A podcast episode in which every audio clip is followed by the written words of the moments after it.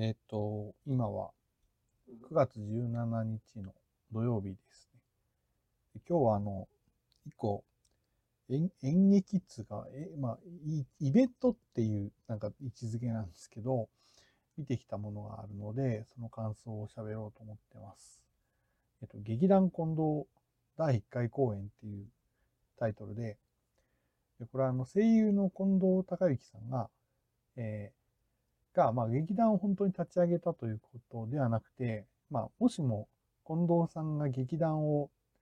旗揚げしたら、みたいな内容の、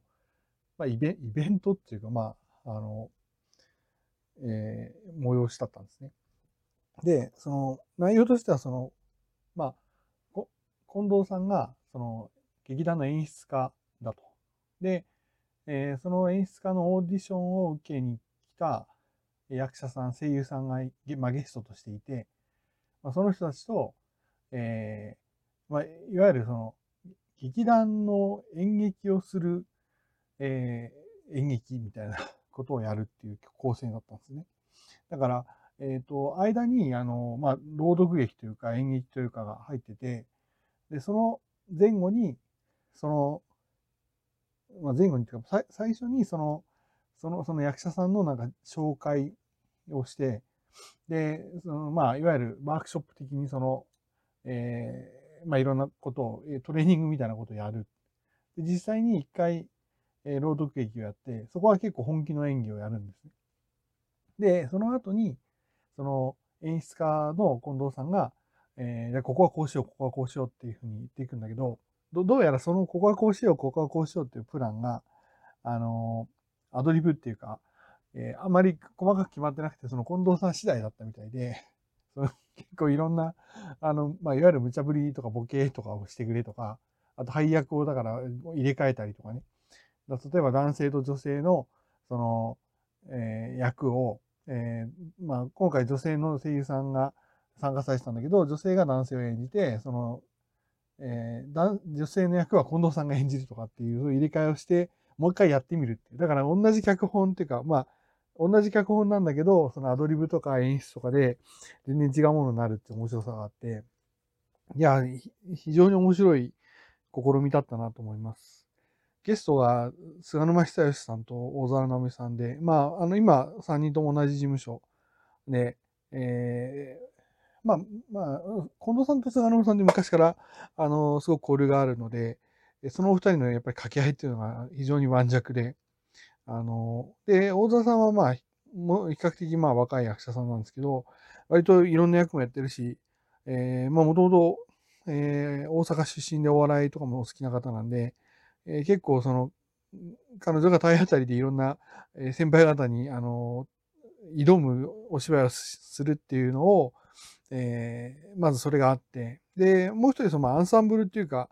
あの、同じ事務所、青鬼プロダクションのもう一人若い役者さんが、お昼男性の方と夜女性の方と、それぞれお一人ずつ、えーもう一人、まあ、ちょっとアシスタント的な感じで入ってて、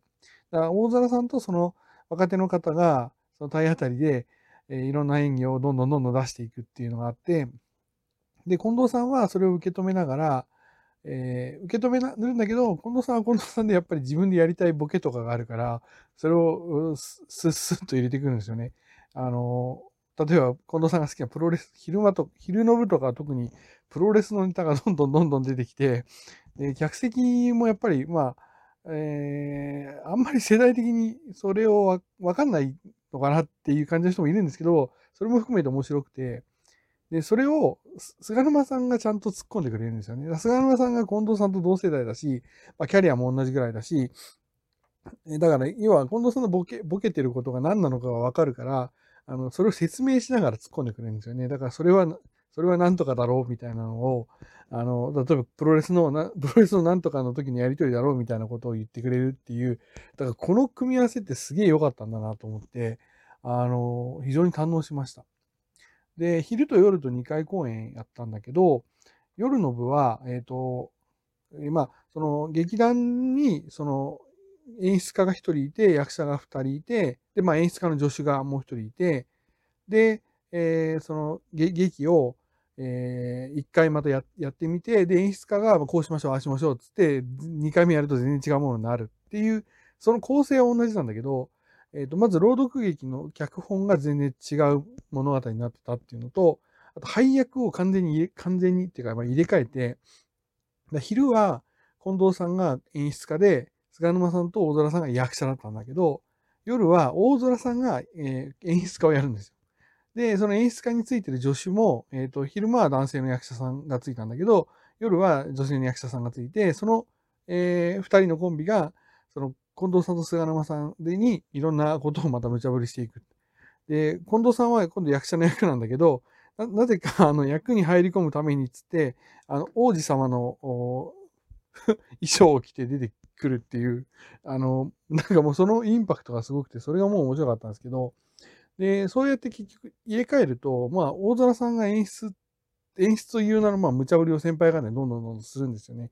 そこがちょっとまあ、えー、先輩方にあれやってください、これやってください。結構大変だったと思うけど、そこを 勇気を出していろんなことやってくださいって言うと、えー、そのそれに対して、近藤さんと菅沼さんが答えることで、あの、また違う面白さが生まれて、うん、例えばその夜の部は、えー、もともとその、なんかいろんな登場人物がいるために、その人たちが、まあ、身につける衣装とか、そういったものを、えー、まあ、小道具として持ってたんですけど、なんか大空さんがリハーサルの時に、なんかこれ、このなんか道具が並んでるのってモノモノボケっぽいですよねって言ったら、それが本番の時に、じゃあモノボケをしましょうって言って、近藤さんと菅沼さんがモノボケ合戦をするっていう。だ初めちょっと結構夜の部のか、ちょっと、ちょっと悲しい物語だった王子様の話が、まあ、いきなりコントになるみたいなね、えー、ものがあって、やっぱ舞台って生きてんだなっていうのをすごく感じましたね。そう役者さんが生で芝居をして掛け合いをして、で、客席がそれに対して反応すると、やっぱり役者さんもその反応を受けて、また改めて芝居が出てくるっていうところが、なんかやっぱり、やっぱこれって舞台だなって、すごく、まさに劇団だなって思いましたね。で、あの、菅沼さんが昼の部の、あの、感想、最後、まあ最後カーテンコールみたいなところで感想を話して、そこで、えー、ちょっと演じれている間にそのコロナ禍っていうことを忘れることができたっていう話をしてて、それがだからまさにその役者さん同士でみんな掛け合って、で、お客さんがいて、お客さんが笑って、えー、拍手して反応してっていうのは、をやっぱり経験すると、コロナ禍っていうのは忘れた。要は、だから昔ってやっぱそれが当たり前だったわけで、なんかそうだったってことを思い出したって話をして、ちょっと私その話すごくグッときて、あの、もう昼も夜も本当に笑い、笑いっぱなしの楽しいイベントだったんですけど、なんかそこだけすごい感動したなって思いましたね。で、これは、まあ、近藤さん、この劇団近藤って近藤さんの企画というよりは、まあ、こういう企画をやりたいんですっていう、まあ、えー、発案した方っていうか会社さんなのかながいて、で、やると。で、次回以降もう予定をしてるってことなんで、で、次回以降その役を、役っていうか出演者の方どうなるかわからない。近藤さんが出ることは決まってるけど、それ以外の方々がどういうふうになるのか。だ今回は3人プラス、まあ、若手の方が 1, 1人入るっていうような構成だったけど、だもしかしたら、えー、この3人の組み合わせに対してさらにプラスなのか、あるいは近藤さんと全然違う方の組み合わせなのかっていう風になってくるのかなと思うんですけど、あの、非常に楽しみで、続いてほしいな。あの、なやっぱりね、劇団とか演劇って多分、あの、例えばライブとか、あとトークイベント、そのラジオ番組のそのトークイベントとか番組イベントとかに比べると多分敷居が高いと思うんですよ。私はすごく朗読劇も演劇もすごく好きだから、あの、まあ、すごく面白そうだと思って行って、すごく期待通りだったんだけど、あの、そういう、その、敷居の高さみたいなものは多分なくて、もう本当に、まあ、近藤さんが好きな方とか、出演してる役者さんが好きな方は、あの、見に行くと、あの、非常に楽しいと思いますので、今後も続いてほしいし、えー、これからもちょっと開催されるのを楽しみにして見に行きたいなっていうふうに思ってます。えー、そんな感じの感想になります。以上です。